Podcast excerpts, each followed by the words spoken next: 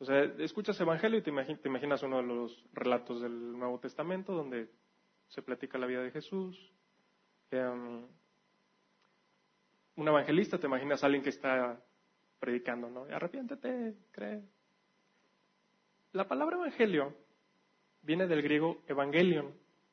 Esta palabra, en contexto, era utilizada por los césares o los emperadores cuando querían dar una buena noticia al pueblo.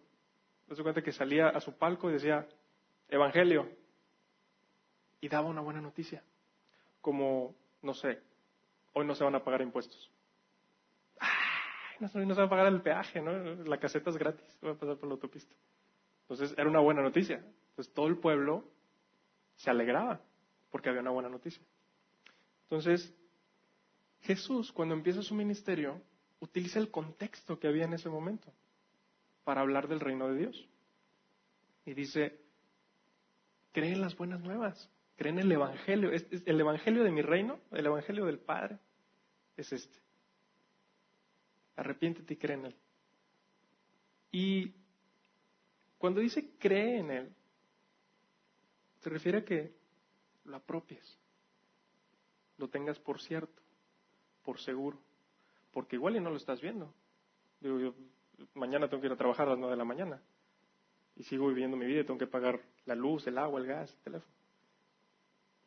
Pero yo creo que eso es cierto. Yo creo que existe en realidad. Mm. ¿Cómo puedes tú tener esa certeza?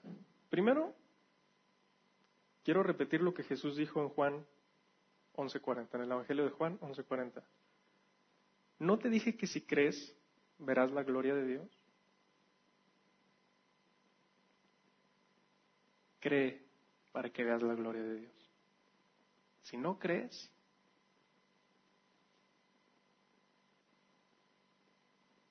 no vas a ver nada. Tienes que creerlo. Y voy a estar hablando de creer, creer, creer, creer, creer. En Romanos 19, cuando a mí me predicaron la primera vez que alguien me, bueno, no, no creo que haya sido la primera vez, pero fue la vez que escuché con atención a la persona que me estaba predicando, que me habló de Jesús. Él me dijo, ¿tienes Biblia? Pues sí, yo creo que debo tener una Biblia por ahí en mi casa. Bueno, ve y búscala y ábrela en Romanos 10, 9, que es ese pasaje. Me tardé como 20 minutos en encontrar la Biblia, me tardé otros 20 minutos en encontrar el libro de Romanos, ya que llegué a Romanos era más fácil porque te hay números y llegas, ¿no? en ese inter me di cuenta que la Biblia tiene índice y eso te lo hace más sencillo. Eh, y esta persona que me compartió me dijo, ese texto, léelo, medítalo, piénsalo, piénsalo otra vez. Y si lo crees, díselo a Dios como una oración.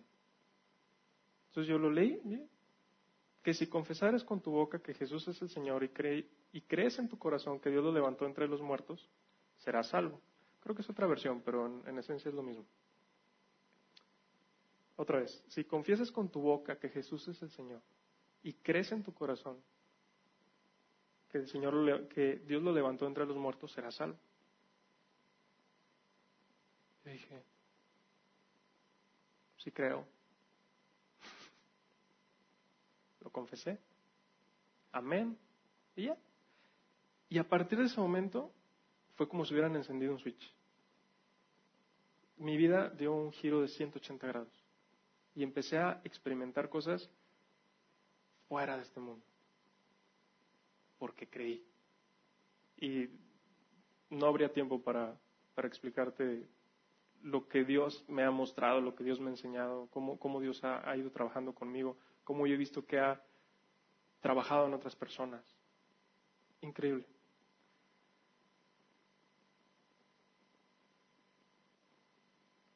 Requisito para tu salvación, creer. No que hagas buenas cosas, no que cumplas con un ritual, eh, o con algún sacramento o que vayas todos los domingos a la iglesia.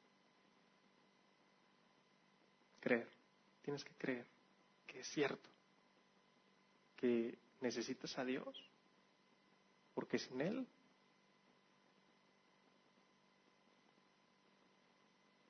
no hay más. Romanos 1.17. De hecho, el Evangelio se revela la justicia que proviene por Dios, la cual es por fe, de principio a fin. Tal como está escrito, el justo vivirá por la fe. ¿Sí? Por fe se te va a revelar la justicia de Dios. Si tú crees, se te va a revelar.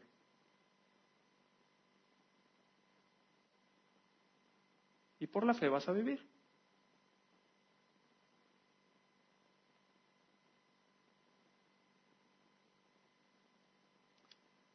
Cómo es que viene esta fe?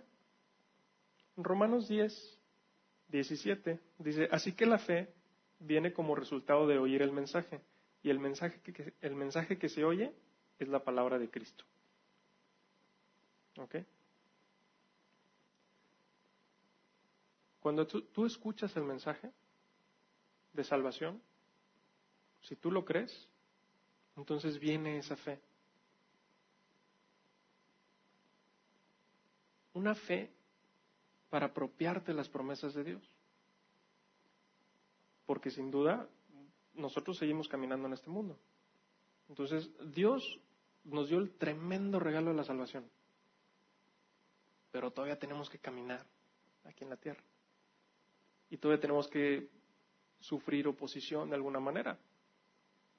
Todavía tienes preocupaciones, porque pues tengo que pagar pagar, pagar, pagar, pagar. O tengo que ir a trabajar y mi jefe es especial. O no sé, tú, tú ponle el nombre. Alguna enfermedad, alguna dolencia, que, no, no sé qué preocupación. Pero, o sea, bueno, Dios ya, ya me resolvió la eternidad, pero de aquí a que llegue yo a la eternidad, ¿qué va a pasar? Dios te ha dado promesas. Vamos a ver un poquito de esas promesas que Dios te ha dado, porque sin duda son una buena noticia para ti. Segunda de Pedro, capítulo 1, del 4 al 6. Se los leo en nueva versión internacional. Así Dios nos ha entregado sus preciosas y magníficas promesas para que ustedes, luego de escapar de la corrupción que hay en el mundo debido a los malos deseos, lleguen a tener parte en la naturaleza divina. Precisamente por eso, esfuércense por añadir a su fe virtud, a su virtud entendimiento, al entendimiento, al entendimiento dominio propio, al dominio propio constancia, a la constancia devoción a Dios. ¿Sí? Este es un, un camino ascendente de tu vida en Cristo. Y ahorita vamos a hablar de la fe. ¿Sí? ¿Tú ya crees? ¿Ya entendiste que necesitas a Jesús? ¿Ya lo crees? Ahora vienen las promesas. ¿Qué promesas?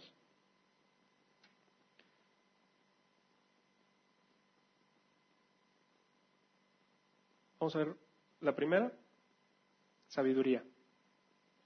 Santiago 1.5. Si a alguno de ustedes le falta sabiduría, pídasela a Dios y Él se la dará, pues Dios da, a todos generosamente sin menospreciar a nadie. ¿Sí? De entrada, Dios te puede dar sabiduría. ¿Sí? Oye, es que sabes que no, no entiendo lo que Dios quiere hacer conmigo. Pídele sabiduría.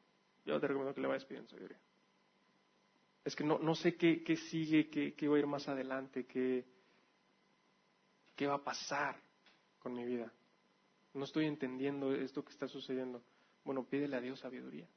Quizás Dios te está llamando a que emprendas una empresa, un negocio, o que te vayas de misionero. Necesitas sabiduría.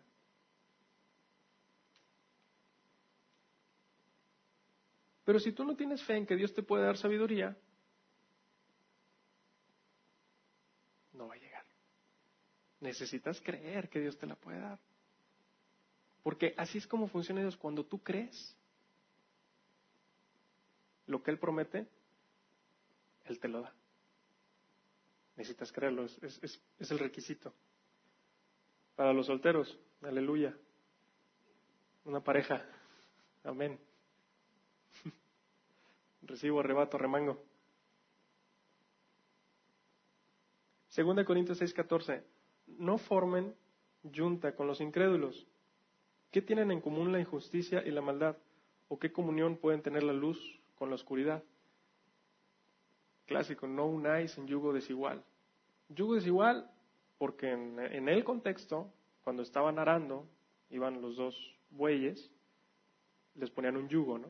Entonces, si uno era más grande que el otro, no iban a ir parejitos, no iban a ir siguiendo el mismo surco, no iban a poder trabajar. Entonces, aquí, nuevamente, eh, están utilizando el, contexto de lo que había en ese entonces para transmitir una verdad bíblica. ¿sí?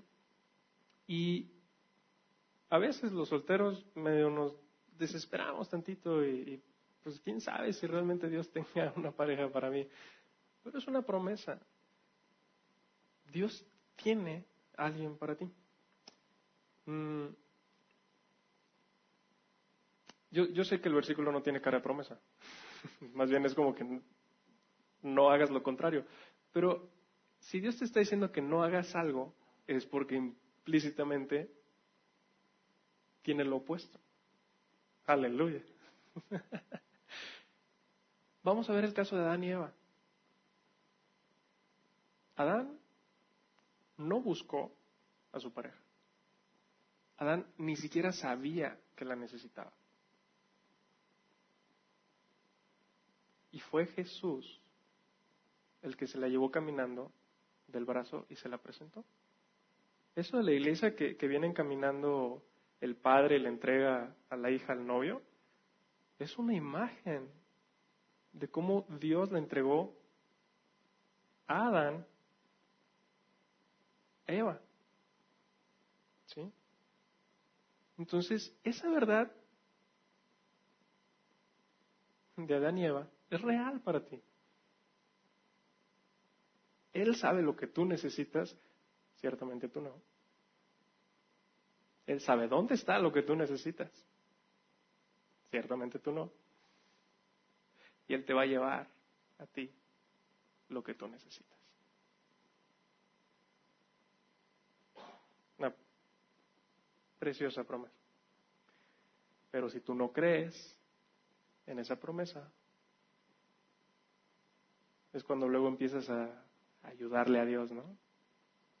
Yo creo que la necesito a ella. sí, y ahí vas. no, tienes que creer. Y, cuando crees es cuando a Dios le gusta, le gusta que tú creas.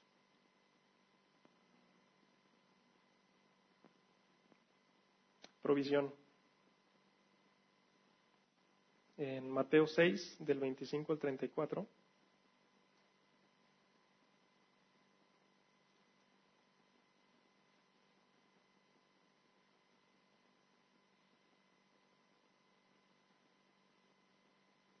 no quiere cargar el versículo.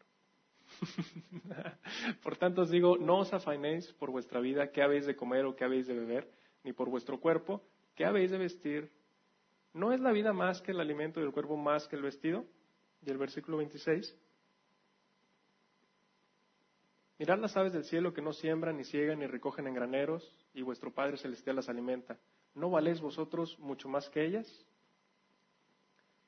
¿Y quién de vosotros podrá, por mucho que se afane, añadir a su estatura un codo? Y por el vestido, ¿por qué os afanáis? Considerad los lirios del campo, cómo crecen. No trabajan ni hilan, pero os digo que si aún Salomón, con toda su gloria, se vistió, así como uno, de ellos, y si, la, y si la hierba del campo que hoy es y mañana se echa en el horno, Dios la viste así, ¿no hará mucho más a vosotros, hombres de poca fe? No os afainéis, pues, diciendo qué comeremos o qué beberemos o qué vestiremos. Porque los gentiles buscan todas estas cosas, pero vuestro Padre Celestial sabe de qué tenéis necesidad. Tu Padre sabe de qué tienes necesidad. Busca primeramente el reino de Dios y su justicia y todas estas cosas serán añadidas. Dios sabe que tienes que pagar la luz, el agua, el gas, el teléfono, el celular, la gasolina, el mantenimiento, la casa, el Sky, el Dish, el Internet. Dios sabe tus necesidades. Pero Él te dice, busca primero el reino de Dios. Ese reino que es tuyo, que es para ti. Porque es voluntad del Padre daros el reino. Búscalo. Y todo lo demás vendrá por añadidura. Pero una vez más, si no crees que Dios te lo puede dar, y estás afanado, pero trabajando duro, y te quedas más de tu jornada de trabajo y trabajas horas extra, porque tú piensas que así vas a recibir la satisfacción de todas esas cosas. No es lo que Dios te está pidiendo. No es lo que Dios te está diciendo. Mira, muchas veces Dios no nos da exactamente lo que queremos. Yo quisiera un Mini Cooper negro con dos rayas blancas.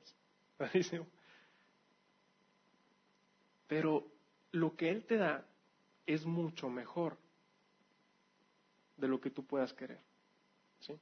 Te, platico una ocasión cómo Dios me mostró esto de una manera muy interesante. Iba caminando por la calle y, de repente era de noche, iba, venía del trabajo, iba, iba a, la, casa, que es tu casa, y de repente sale algo, me pasa así enfrente, ¿no? Y, ¿qué, fue eso? Y volteo y era un pajarito, como que se cayó del nido, no podía volar bien.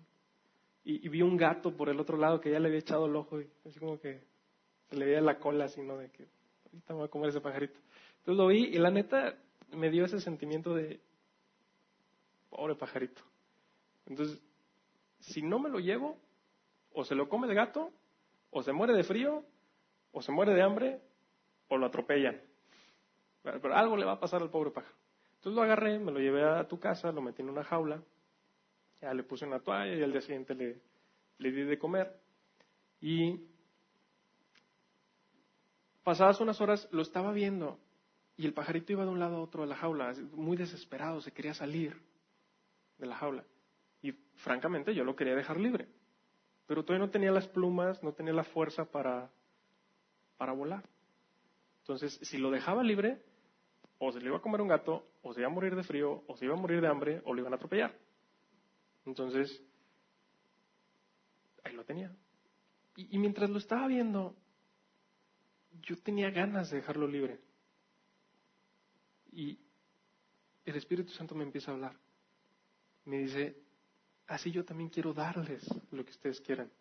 Yo quiero darles esas buenas cosas. Pero no es el tiempo. A veces no es el tiempo. Y si te lo doy y no es el tiempo, en vez de ser una bendición, será una maldición. Como el pajarito, si lo dejo libre, si lo dejas libre se va a morir.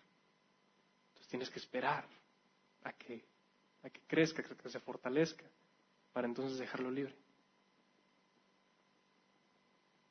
A veces nosotros queremos cosas. Bueno, siempre queremos cosas. no sabes, de vez en diario. Pero Dios está esperando el momento para dártelas. ¿sí? Hay que esperar en Él, hay que orar para entender cuál es su agenda para ti. Otra promesa. Nada te podrá separar de su amor. Está en Romanos 8.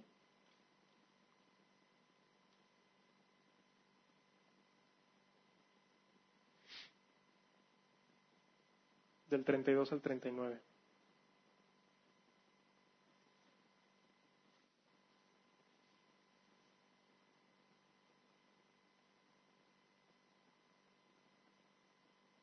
Un segundo.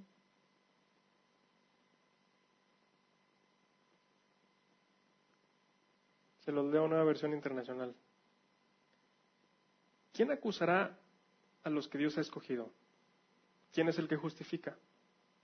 ¿Quién condenará?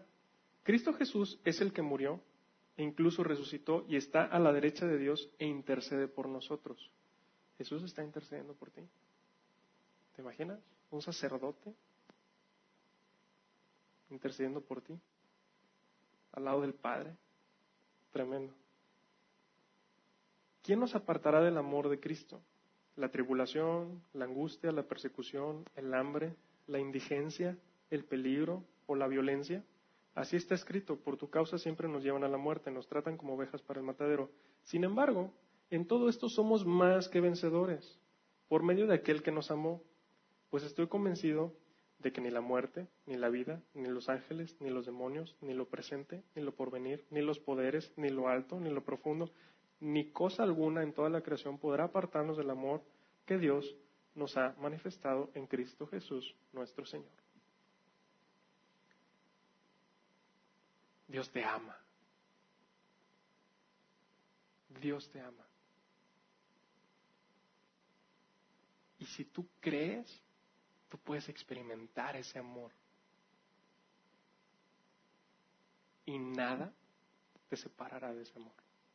Pero si no crees, no lo vas a experimentar.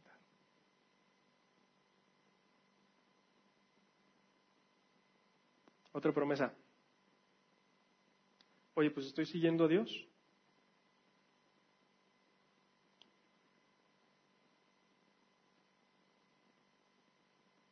¿Qué te puede dar Dios a cambio? Dios te da unas promesas padres. Cuando Dios dice, te voy a dar algo, realmente se luce.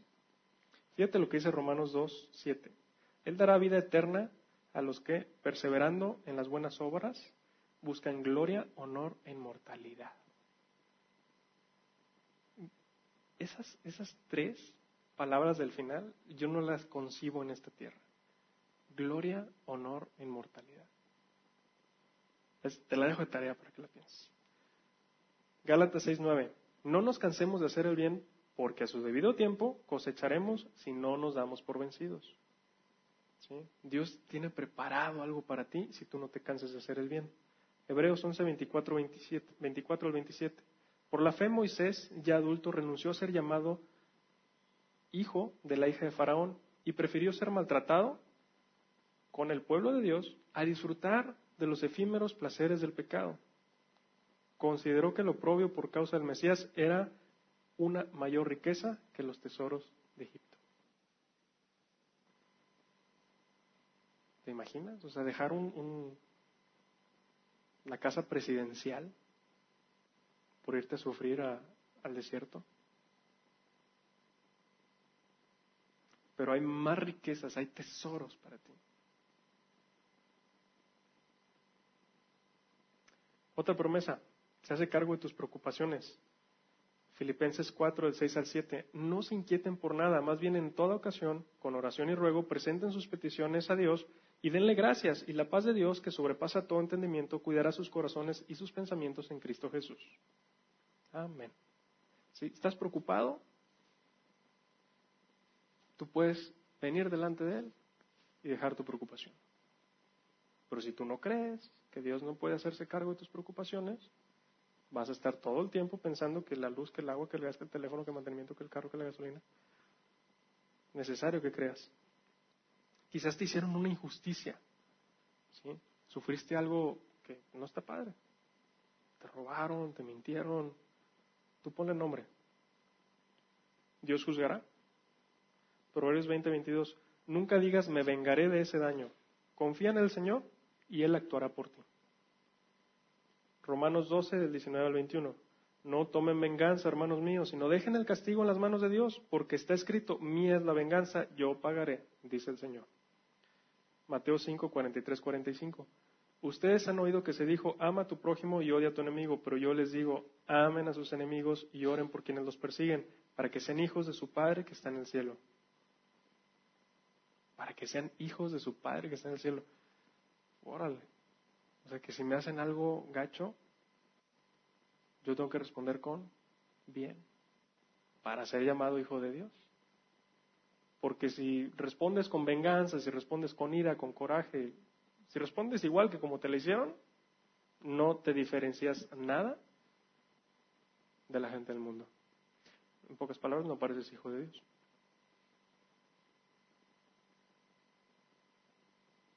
Salud. 5, Santiago 5:14.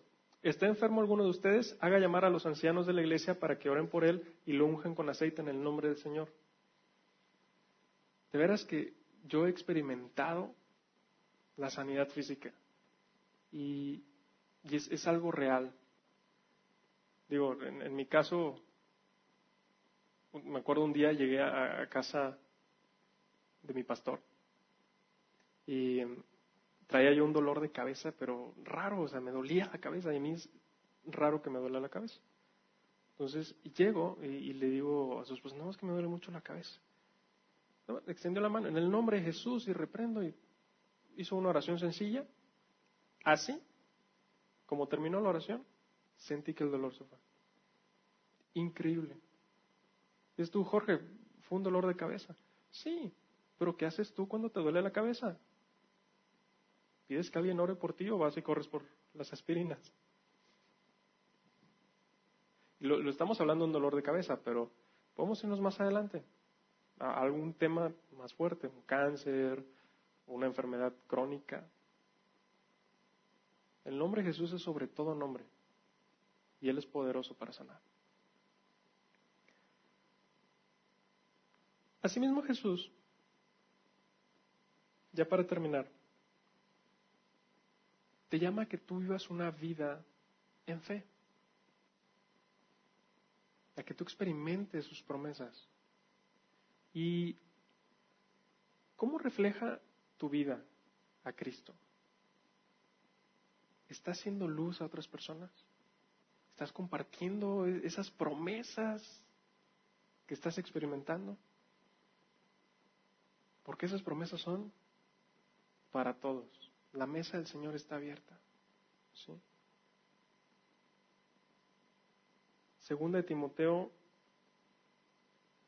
4.2 dice, predica la palabra, persiste en hacerlo, sea o no sea oportuno.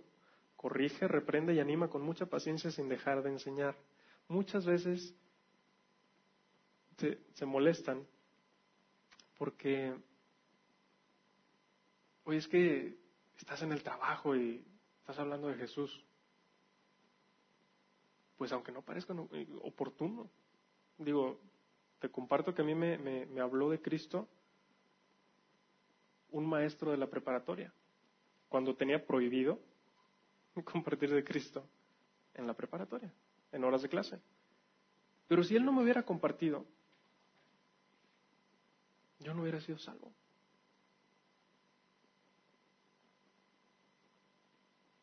Entonces, tienes que compartir las bondades que tú estás experimentando de Dios a tiempo y fuera de tiempo. El domingo a las 10 de la mañana y el martes a las 3 de la tarde. Y por último, Hebreos 12, del 6 al 7, dice, porque el Señor disciplina a los que ama y azota a todos los que recibe como hijo. a veces no nos gusta decir eso, pero los que soportan, perdón, los que soportan es para su disciplina, pues Dios los está tratando como hijos. ¿Qué hijo hay a quien el Padre no disciplina? Si el Señor te está por ahí apretando las tuercas, es porque te ama, es un acto de amor. Y es porque Él quiere que tú participes de su naturaleza divina. Él te quiere llevar más allá. ¿Sí? Vamos a terminar orando. Primero, quizás es la primera vez que tú estás escuchando el tema de, creer, de cómo si no crees no vas a experimentar nada.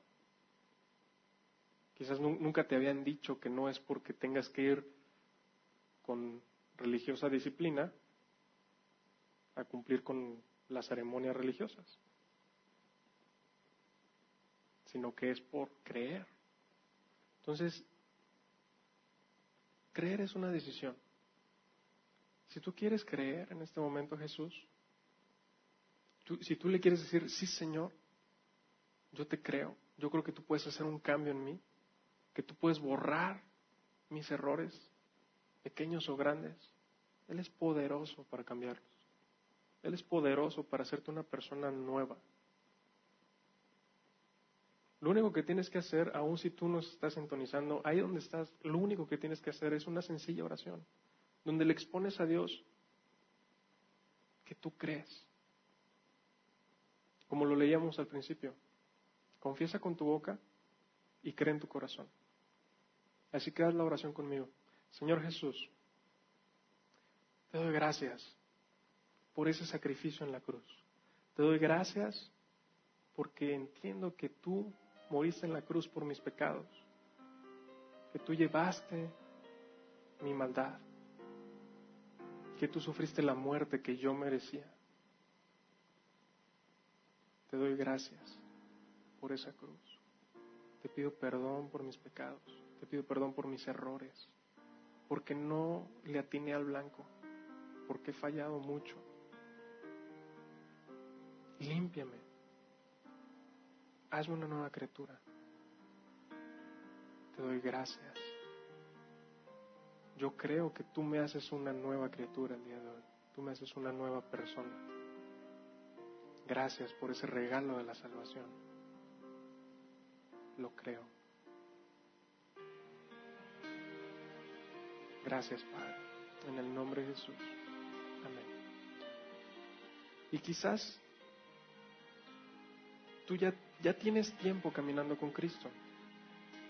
Pero Dios te está llamando a que tú creas en Él. Mira, la fe es, es, como unas puertas automáticas.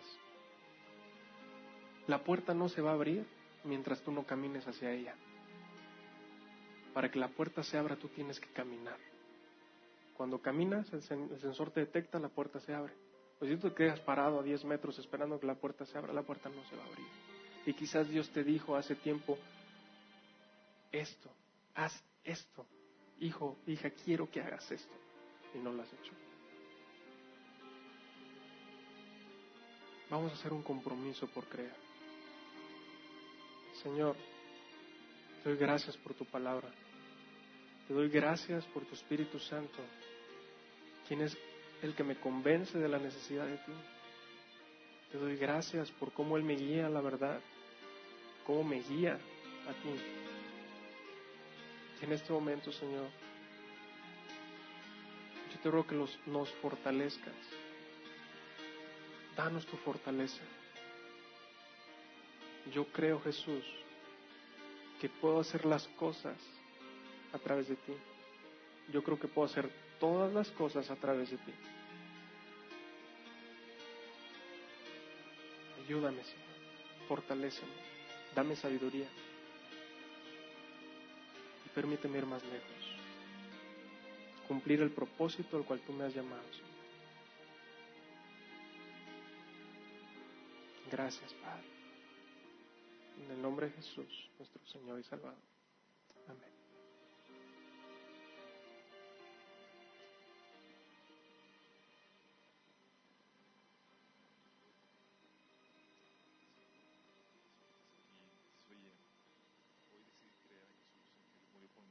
Pecados. Eh, dice la Biblia que dice la Biblia que eh, si tú crees tendrías salvación y vida eterna. Nada más que hay implicaciones. ¿Tú cómo puedes saber que tu fe, el creer, porque la fe, dice la Biblia que aún hasta los, los demonios creen y tiemblan? ¿Cómo puedes saber? Porque la fe inevitablemente produce acciones. Pablo decía, creí, por tanto, hablé. La fe sin obras es muerta, dice Santiago.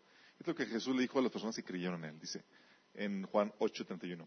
Jesús se dirigió entonces a los judíos que habían creído en él y les dijo, esto va para ti que después de tu malación por Cristo, dice, si se mantienen fieles a mis enseñanzas, serán realmente mis discípulos y conocerán la verdad y la verdad los hará libres. La fe genuina inevitablemente produce. Si tú realmente aceptaste a Jesús, creíste en que Él murió por ti en la cruz y aceptaste el regalo de la vida eterna, va a producir esto. Vas a permanecer en sus, enseñanzas. Vas a conocer la verdad y la verdad te va a ser libre. Cuando Jesús dijo esto a estos, a estos judíos que habían creído en Él, se ofendieron y al final de cuentas se terminaron apartando de Él, porque no tenían una fe genuina. Y también a veces como cristianos tenemos la forma, pero no el fondo. Y el Señor nos invita a que la fe que realmente estás profesando produzca cambios, así como nos acaba de decir Jorge. Porque todas esas promesas que Dios te ha dado es para que reflejes a Dios en tu caminar, esa naturaleza divina. Sí.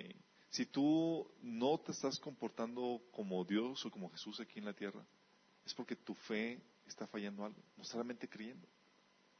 Si te frustras porque algo pasó mal en tu vida, realmente no estás creyendo que todo va para tu bien.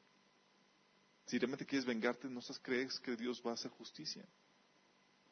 Si estás afanado por el trabajo y preocupado, no crees realmente que Dios va a proveer por, por lo tuyo. Tu fe va a determinar tus acciones. Y que nos acaba de recomendar eso, nos acaba de recordar eso. ¿Cómo está tu fe? ¿Realmente es fe de que creo que Dios existe? El Señor te dice, se requiere más que eso. Se requiere no solamente creer que existas, que, crees que Dios existe, sino que también le creas a Él. Los israelitas murieron en el desierto porque no creían las promesas. No queremos que mueras o que vivas una vida en frustración, en fracaso, porque no creíste las tremendas y hermosas promesas de Dios para tu vida. Porque nos acabas de recordar algunas cuantas. Nuestra amonestación, nuestra exhortación, cree. La Biblia te da tantas promesas para que participes de su naturaleza divina. Cree. Y si lo, crees, tu estilo de vida va a cambiar. Vamos a orar, vamos a despedirnos y bendecirnos, bendecirlos. Que el Señor nos lleve en paz.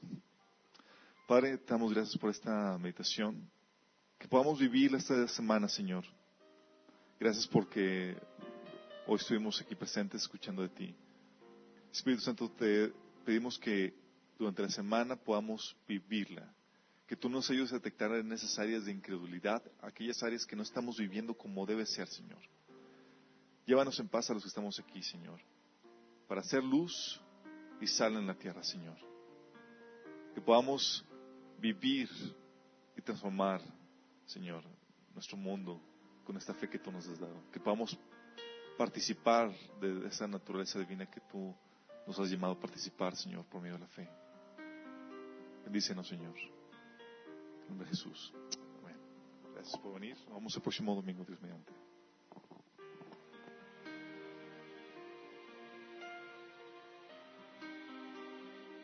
Eh, les voy a pedir que si no se han anotado sus datos, por favor, para que los anoten, porque es posible que vamos a tener la reunión el próximo domingo en un hotel aquí enfrente. Entonces, para que les avisemos de esos cambios.